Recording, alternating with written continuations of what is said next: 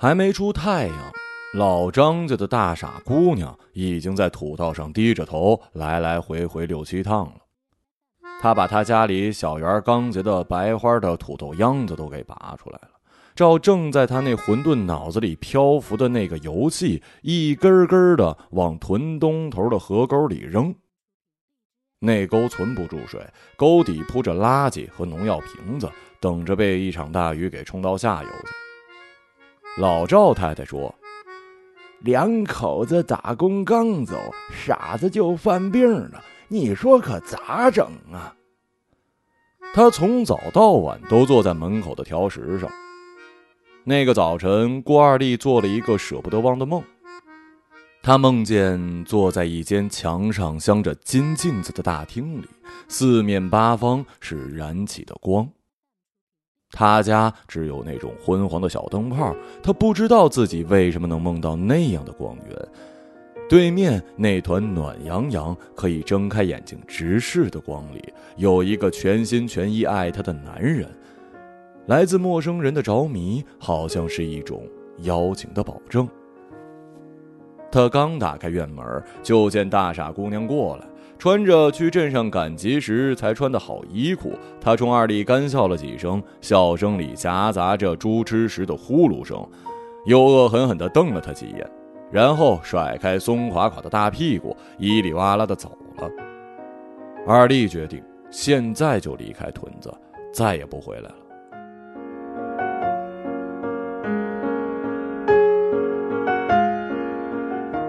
老赵太太说：“我看见你家二弟是背着大书包走的，还拎了一个兜子。我问他干啥去来着，他说去镇上他大姐家玩。我以为你们知道呢。”他爸里外翻了翻，见柜里两千块跟身份证都没了，也着了急，求邻居出车追去镇上。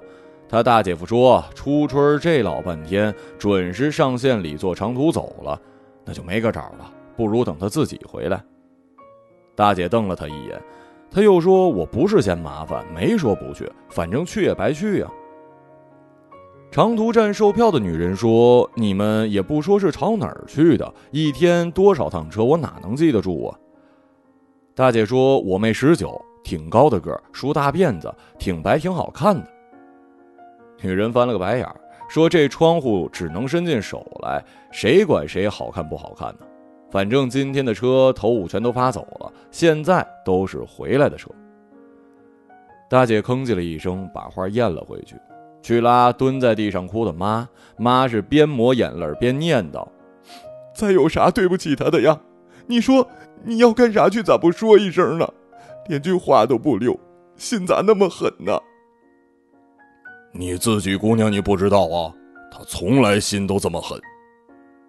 他爸说：“二力坐的是走各村的县车去镇上的。”那车像只耗子，又像一股水似的钻进弯弯曲曲的土道，到各个屯子上载人，一路响着喇叭进去，再响着喇叭出来。要到街上的人在家听见喇叭响，抱起孩子，提溜上篮子，走到门口土道边儿小客车正好从村头掉头回来，车厢里被汗味、烟味、鸡鸭粪味沤透了，让人一闻就觉得踏实。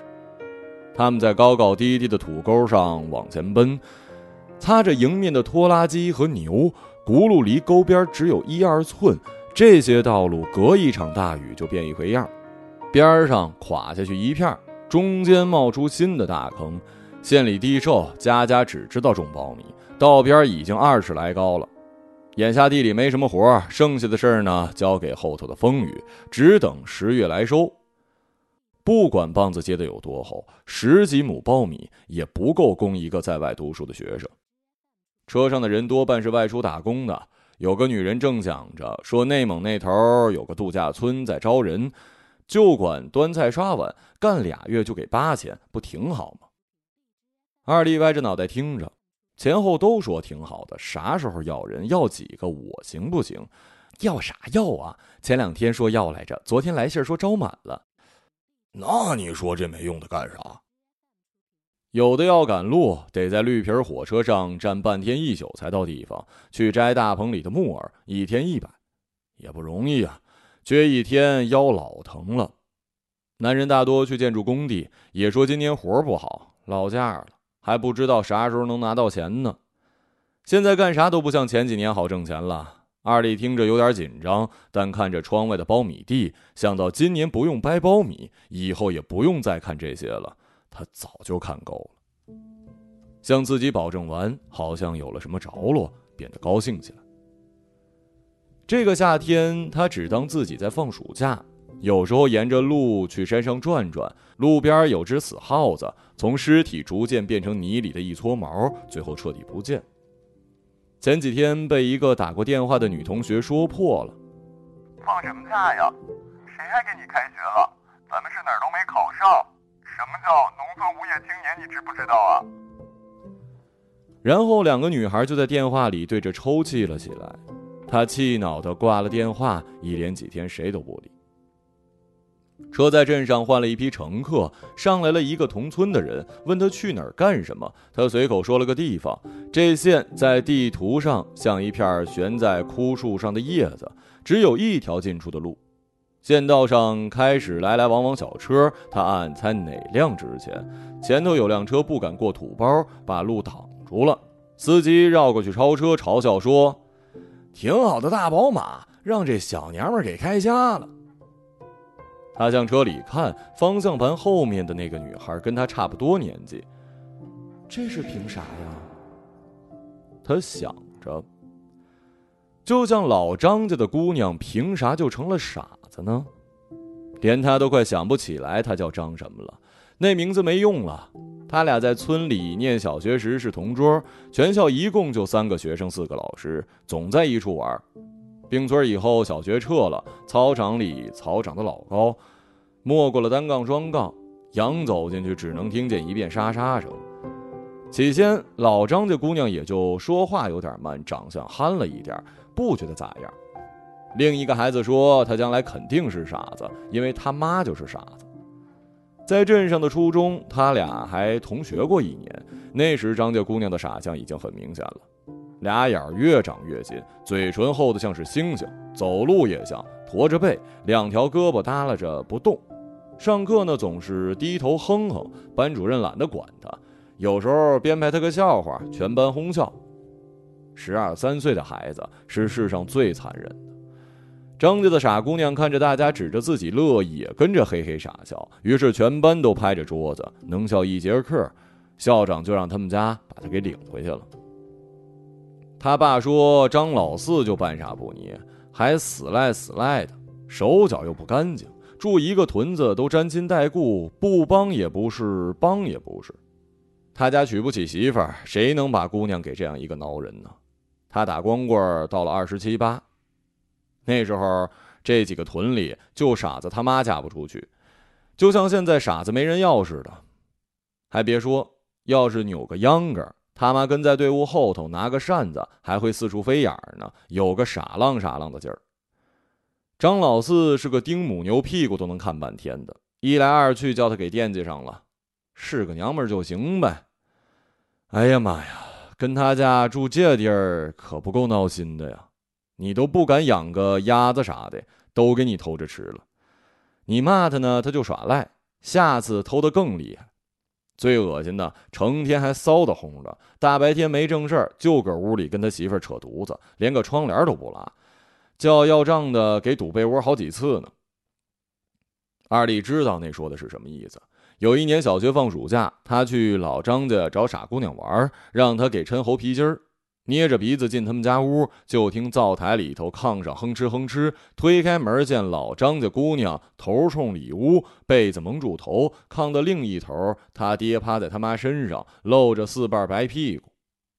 同居的女孩吓得呲溜一声就跑了。二弟愣愣站着，既不害怕，也不觉得多恶心，倒好像给了好多事情找到了答案。狗为什么这样？鸡为什么那样？这就是很多人活着图息的最要紧的事儿。他们有的时候为了这个会什么都顾不得，什么都拿出来换。大人讲的好多闲事儿，其实就是为着眼前这件看起来连狗都做的比人好看的事儿。直到他妈抬起头看见门口的二丽，冲他傻笑一下，笑得和今天早上的傻姑娘一样。天底下的傻子，都长得一样。二弟不知道那类事儿和傻姑娘犯病有没有关系。他平常的傻和犯病以后还不一样。平常还认识人，犯病的时候像是，呃，让被子给蒙了起来，谁都不认识，混得厉害。二弟的手机不是忘在家里，是故意扔了不要。傻子有时候会给他发短信，都是一些疯子才明白的话，说他被人绑架了，说班主任下毒害他，有时候就是一些组不出意思的字儿。也不知道他是怎么学会发短信的，又是从哪儿知道电话号码的。二弟没回过，可也没删。短信里提到的那几个名字和隐约的事儿，他记得。那些事儿不能怨他，他要维持自己，不能再替一个傻子说话。上周他还收到傻子从隔壁发来的短信，求他给交十块钱电话费。他听说镇里来人，要张老四把傻子送去福利院和五保户待在一起。他爸说，没准还能嫁出去呢，咋不换几个彩礼钱呢？傻子骄傲地说：“他要二十万彩礼。啥年头了，谁还要傻子呀？”他妈说：“哎呀。”他爸结束了谈话。哎呀，作为结束，意思是怎么就不会呢？乡下要啥没啥，就是不缺傻子。往东三里地的屯子还有一个年纪相仿的傻姑娘，傻法和张家傻子不一样。因为他家和老张家不一样，给他穿的整整齐齐，比好人还干净，近看呢还挺秀气，除了眼神是直的。这样的呀，家里更得看好了。这闲话也是指那件事儿，就像西面屯子里的傻子忽然怀上了孩子，派出所来人查，他说是他爸的。警察听了，给他爸铐上铐子，就要带走。邻居说不是，这傻子啊，身边有谁就说谁，不信你再问问别人。最后也没查明白。还有一屯子，过去有一个男傻子，坏在邻居小媳妇身上。当年那女人为了诓傻子给他家干活，教会了他那件事。从此那傻子开了窍，把一个十六七的大姑娘给强奸了，蹲了七八年的巴黎子。傻子有时候弄到俩钱儿，就去镇上找小姐，偶尔回来说不定就钻谁家猪圈里去睡，都比他自己那间泥草房里暖和。那个叫他祸害的大姑娘，自打明白这件事儿，就去县城当了小姐。有人说，他如今靠了一个干工程的老头认了干爹，已经在城里买了楼。这人这事儿，真是没法看。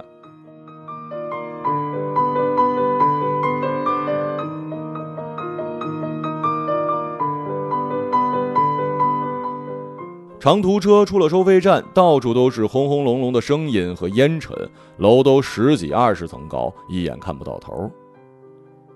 这就是城市啊！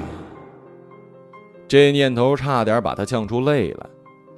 二丽习惯了中午十一二点起，她和其他几个女孩合租一套房子，推挤着上完厕所、洗漱、化妆，各自掏出手机订饭，高兴时约上算要好的那个下楼去吃麻辣烫，各付各账。边吃边奚落其他几个人。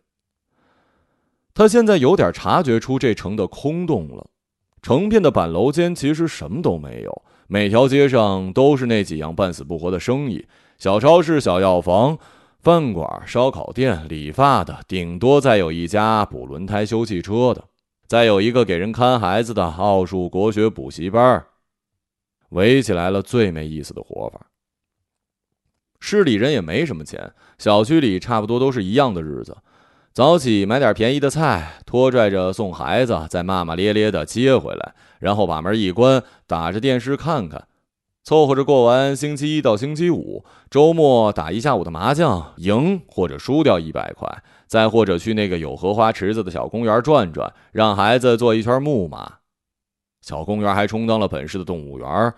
动物是都死光了，买不起新的，只剩下了三四只猴子、两只孔雀，甚至把羊和野鸡也关进笼子里来充数。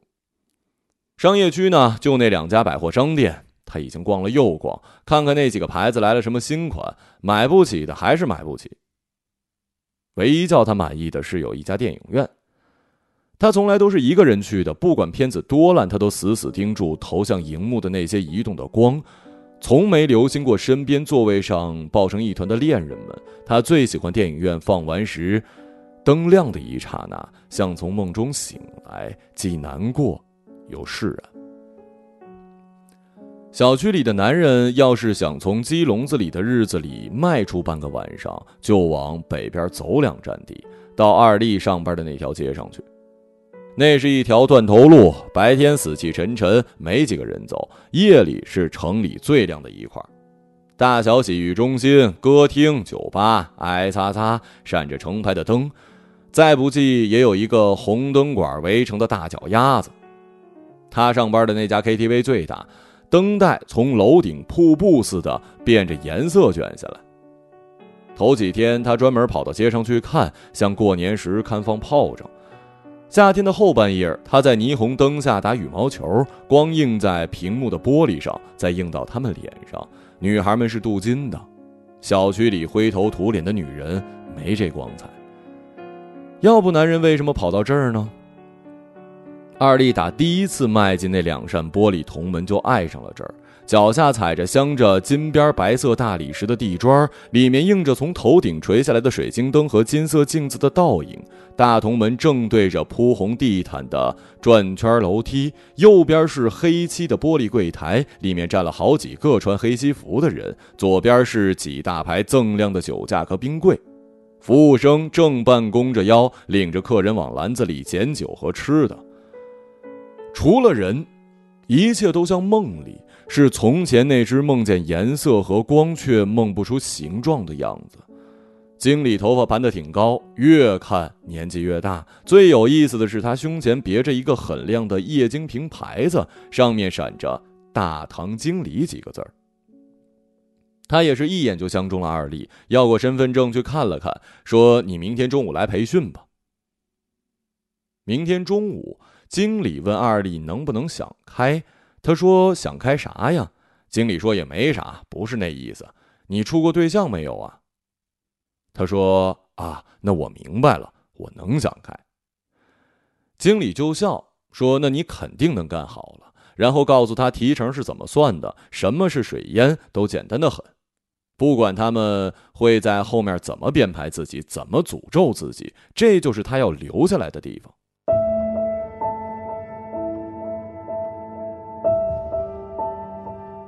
上学的时候，靠男生从家里偷出来的零钱，他到过县里去唱过歌。那地方跟这里比就太寒碜了。这里有玻璃和观光电梯，从来没有人弹过的三角钢琴，每个房间都铺着厚厚的蓝地毯，都贴满了马赛克的厕所。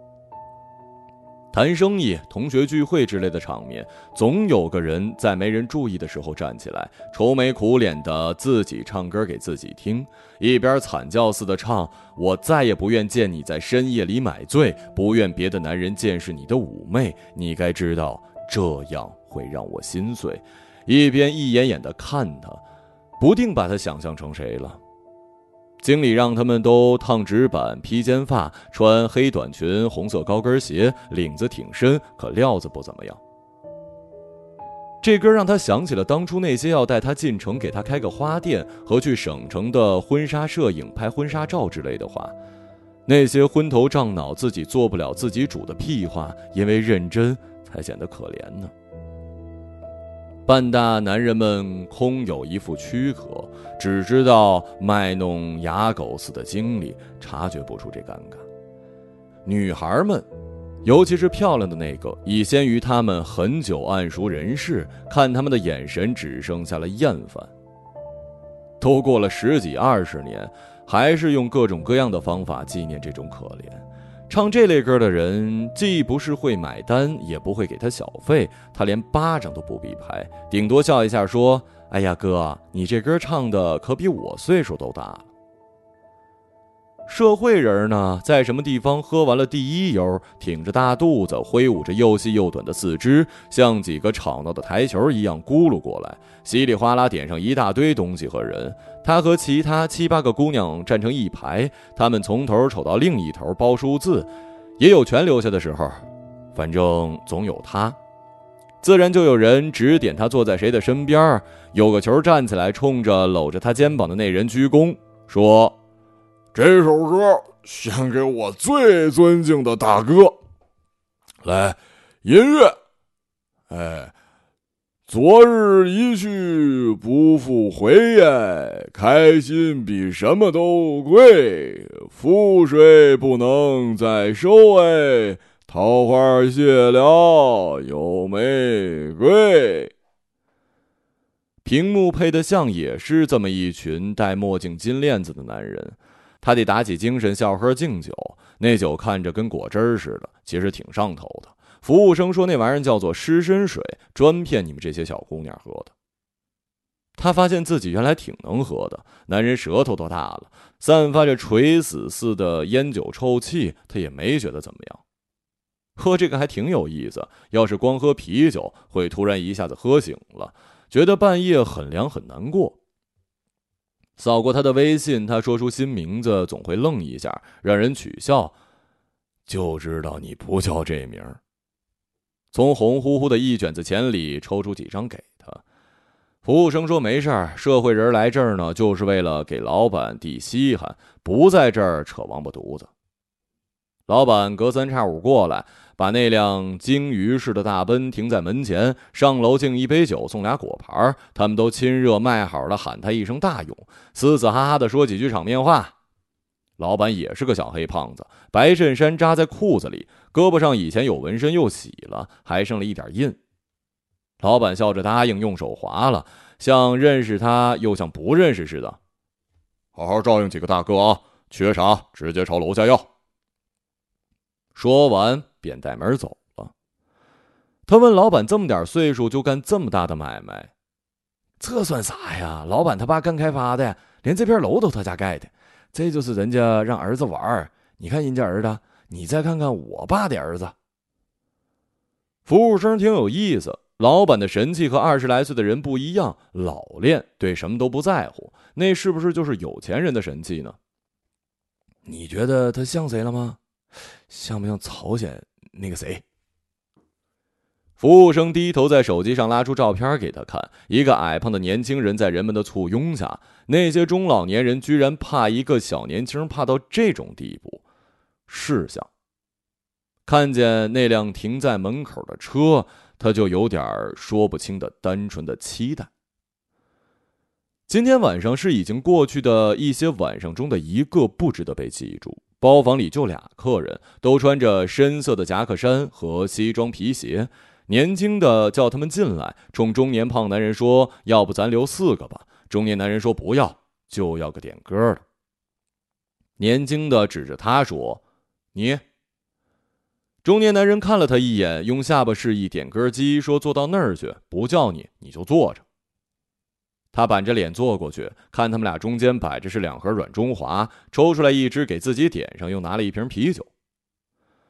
俩人不唱歌，只是说话。年轻的很巴结中年胖男人，屁股挨着沙发一角，一个劲儿的点头。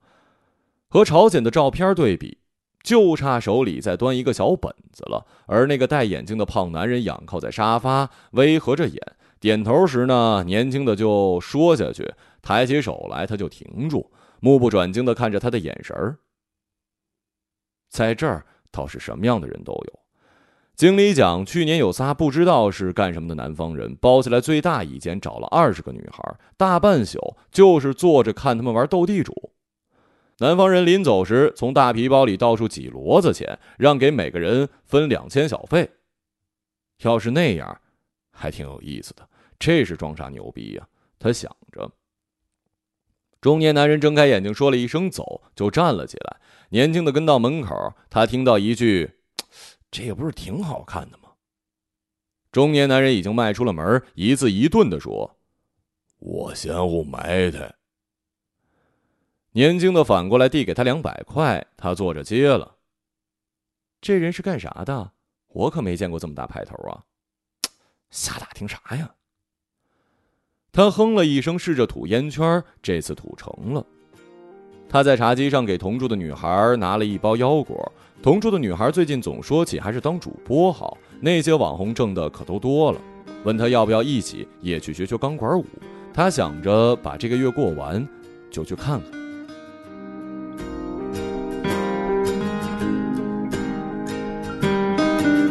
My life is brilliant.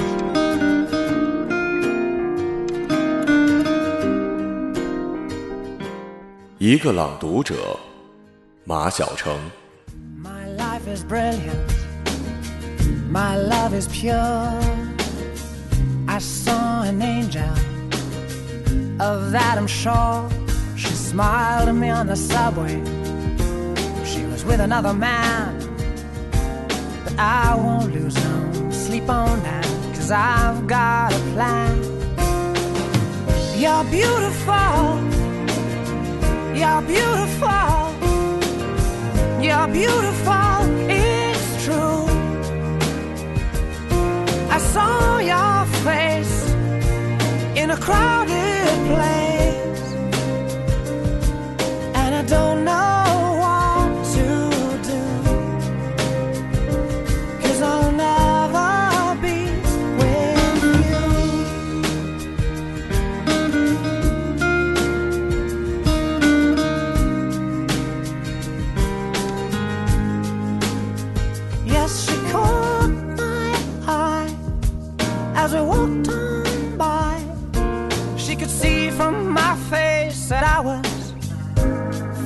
high, and I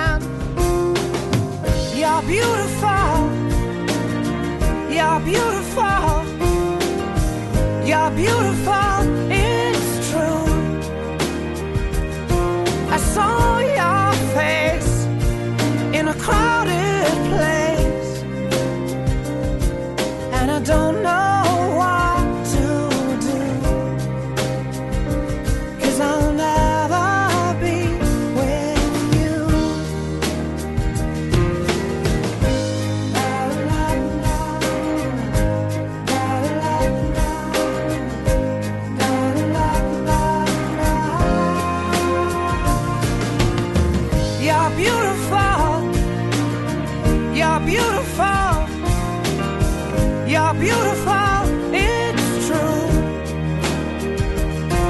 There must be an angel with a smile on her face when she thought up that I should be with you.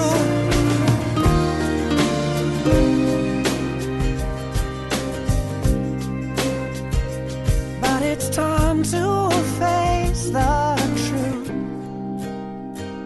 I will never